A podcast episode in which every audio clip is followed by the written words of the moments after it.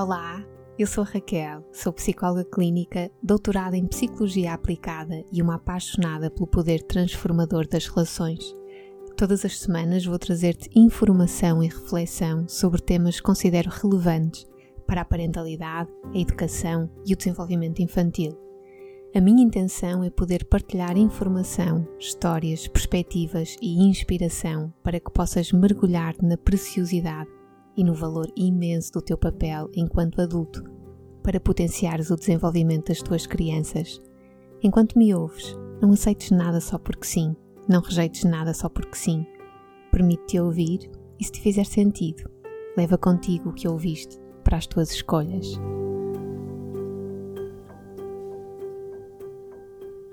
Bem-vinda, bem-vindo a mais um episódio deste podcast. Hoje venho falar sobre desacordo entre figuras parentais.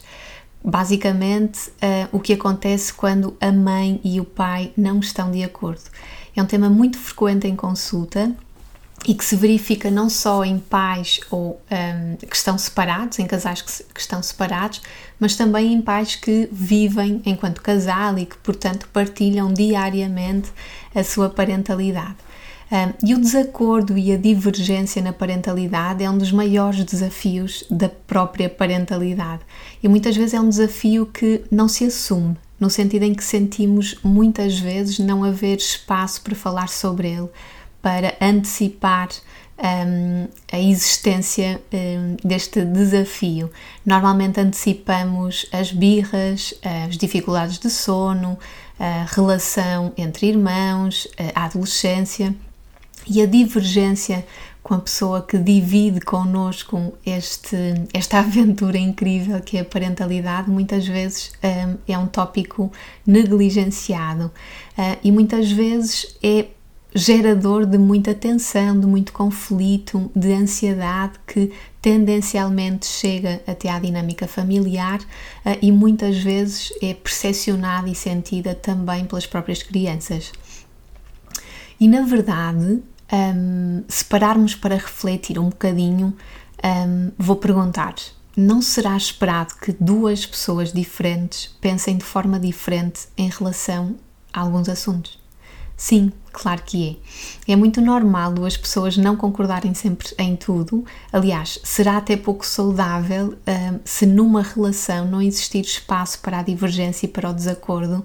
Um, é saudável que haja divergências e, na mesma medida, é saudável que haja espaço relacional para conseguirmos expor aquilo que acreditamos que é melhor e por vezes aquilo que acreditamos que é melhor uh, pode ser diferente do que o nosso companheiro ou a nossa companheira acredita que, que é melhor. Então, este é o enquadramento. A divergência e o desacordo entre figuras parentais é esperada, é normal e, em princípio, fará parte da parentalidade para sempre. Outra questão que gosto de desconstruir com os pais em consulta tem a ver com o facto de termos, enquanto seres humanos, uma tendência um, para sermos mais inflexíveis e, portanto, menos tolerantes para assuntos que realmente importam para nós. E por isso, muitas vezes, levamos essa inflexibilidade e essa pouca tolerância para o nosso papel enquanto mães e pais, um, precisamente porque os nossos filhos são mesmo o mais importante, são aquilo que realmente importa. Se calhar para outras coisas cedemos um, com mais facilidade, mas custa especialmente ceder quando o assunto é a educação dos nossos filhos um, e quando o assunto se trata de um, fazer diferente ou pensar diferente em relação àquilo que é um, o mais importante para nós que é, muito concretamente, a educação dos nossos filhos. E, portanto, ter esta consciência é importante porque aumenta, em princípio, a nossa capacidade de compreensão em relação ao outro, ou seja, parece trazer um entendimento de que uh, o nosso parceiro ou a nossa parceira de parentalidade não está contra mim, tenha um entendimento diferente sobre o que é, o que é melhor. E porquê é que eu estou a referir isto? Porque acontece muitas vezes em consulta um dos elementos quase que esquecer, e eu estou aqui a colocar o esquecer entre aspas, uh, mas é, é, bastante frequente que um dos elementos esqueça que o outro não está a fazer nada ou a querer alguma coisa um, só porque está contra mim. Ou seja, o outro está a fazer ou a querer o que ele acredita, o que ela acredita que está certo. Um, e que aos nossos olhos não está certo ou não está tão certo, mas que aos olhos da outra pessoa está certo. Uh, então, o que fazer nas situações de desacordo e divergência entre as figuras parentais? A minha primeira grande sugestão passa por termos presente a ideia de que resolver o desacordo e as divergências não passa por eliminar um, as diferenças. Esta é sim a primeira grande dica ou o primeiro grande princípio. Gerir a diferença não passa por eliminá-la. E às vezes trazer consciência para isso tem, por si só, um efeito positivo. Basicamente, um, é quase que um reconhecimento de que eu não estou a dividir a tarefa da parentalidade com a pessoa errada só porque nós não concordamos em tudo ou só porque nós discordamos em algumas coisas. É suposto não concordarmos sempre e será algo mais ou menos esperado ao longo de todo o caminho. Aliás, às vezes até gosto de explorar um, junto dos pais como é que gostariam que o seu exemplo ensinasse os filhos a gerirem um, a diferença e os conflitos. E normalmente as respostas têm ideias como ideias de tolerância, de negociação, de diálogo, de flexibilidade, de compreensão, de respeito. Então é isso também eh, nós, é também isso que nós, enquanto pais, hum, podemos, uh, e eu acrescento, e devemos fazer, ou seja, é, hum, é também isso que nos está a ser pedido que façamos enquanto pais. Diria que um segundo princípio, depois desta aceitação da diferença como algo que é natural, que é até saudável, será diferenciar o que é que é central e o que é acessório em relação à educação dos nossos filhos ou à nossa vida familiar. Ou seja, será ok divergirmos no que é acessório, mas sobre o que é central, sobre o que é estrutural, é importante estarmos alinhados. E muitas vezes esse alinhamento requer um trabalho um, por parte dos pais porque muitas vezes implica ceder, muitas vezes implica encontrar um ponto intermédio, um equilíbrio, mas na maioria das vezes implica um trabalho de reflexão e de ponderação. Muitas vezes em consulta, esta exploração do que é central para nós resulta num exercício muito interessante que eu adoro fazer com as famílias, que é a procura e a exploração dos nossos valores enquanto família, partindo daqueles que são os nossos valores mais individuais e depois chegando aos valores um, que desejamos ter para a nossa família. E nessa exploração de valores, ou seja, do que é que é central para a minha família e para a nossa parentalidade, é importante que nos guiemos por uma atitude de curiosidade, de flexibilidade, de diálogo, muito mais do que por uma atitude de avaliação, de rigidez, de inflexibilidade. Porque também um, a minha tendência, ou melhor, aquilo que normalmente eu observo um, eh, é um bocadinho por aí.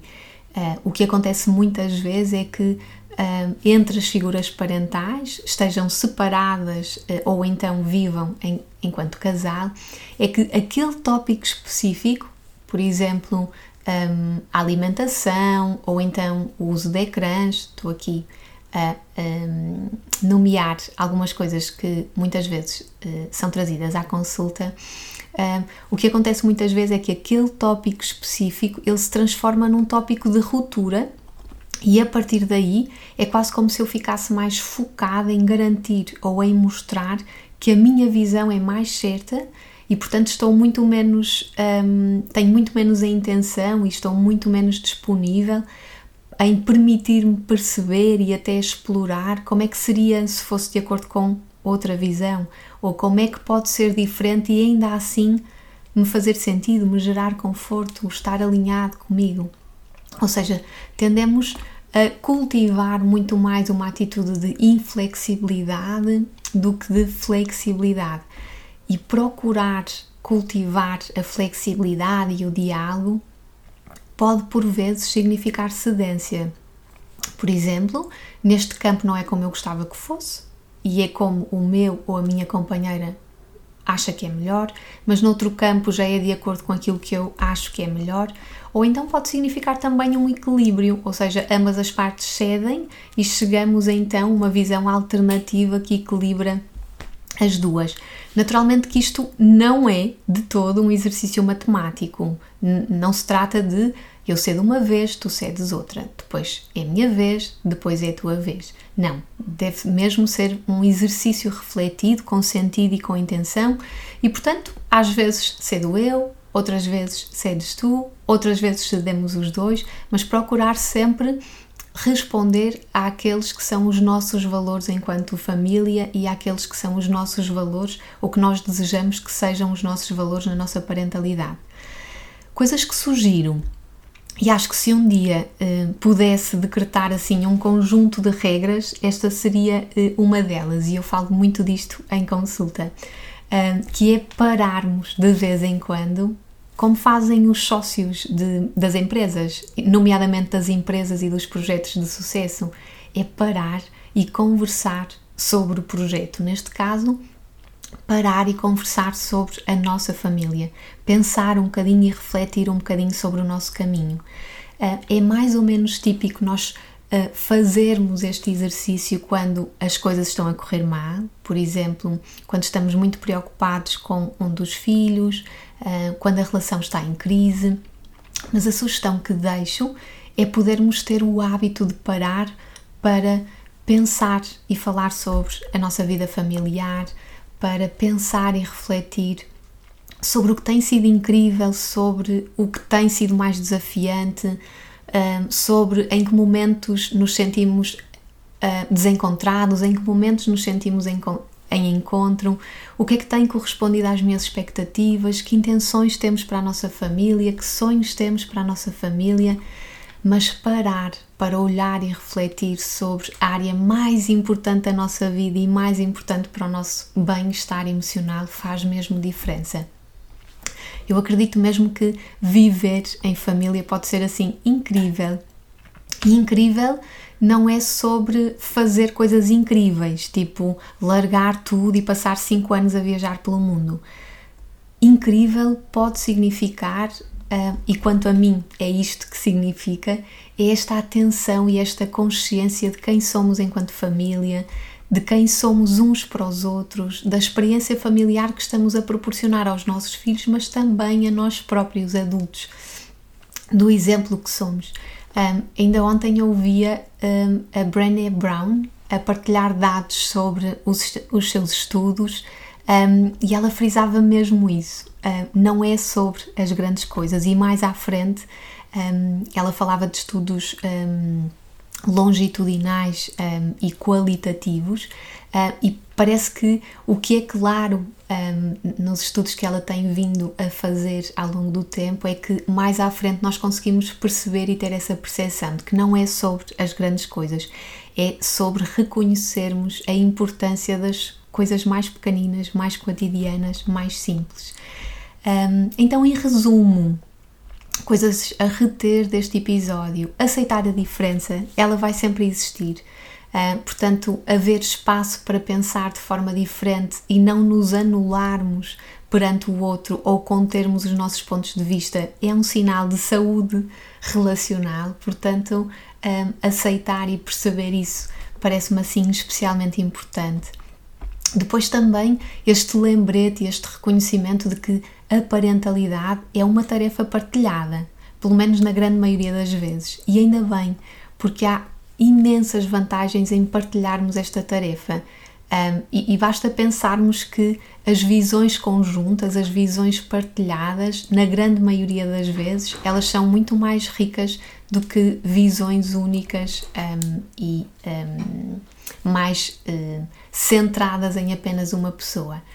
Uh, depois, e acho que por último, olhar com curiosidade para aquelas que são as nossas diferenças, perceber o que é que é central e o que é que não é central, com esta ideia de que é ok divergirmos um, e não estarmos em profundo alinhamento em tudo, mas é também importante que haja um alinhamento relativamente ao, àquilo que é central e estrutural da nossa parentalidade.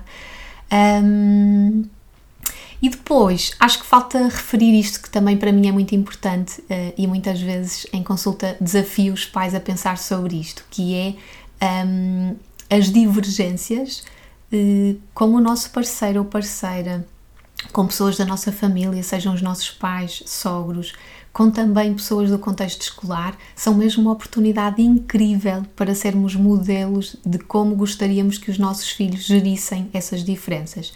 Normalmente, nós desejamos hum, atitudes hum, alinhadas com diálogo, com flexibilidade, com respeito, com compreensão. Naturalmente, que também uh, desejamos que uh, os nossos filhos saibam reconhecer e estabelecer alguns limites, então é exatamente um, as dicas são exatamente as mesmas um, para nós, porque somos modelos um, e tudo, todas estas experiências são assim uma oportunidade muito interessante de modelarmos e também educarmos uh, os nossos filhos. E acho que é tudo. então, um beijinho e uh, até à próxima semana. Obrigada por me ouvires. Se gostaste deste episódio, podes partilhá-lo com quem sentires. Se o fizeres nas tuas redes sociais, identifica-me, vou gostar de acompanhar. Podes também deixar uma review na aplicação que usas para ouvir este podcast. E claro, podes ainda subscrever a minha newsletter em www.raquelqueirospinto.com para não perderes nenhuma novidade. Espero por ti no próximo episódio.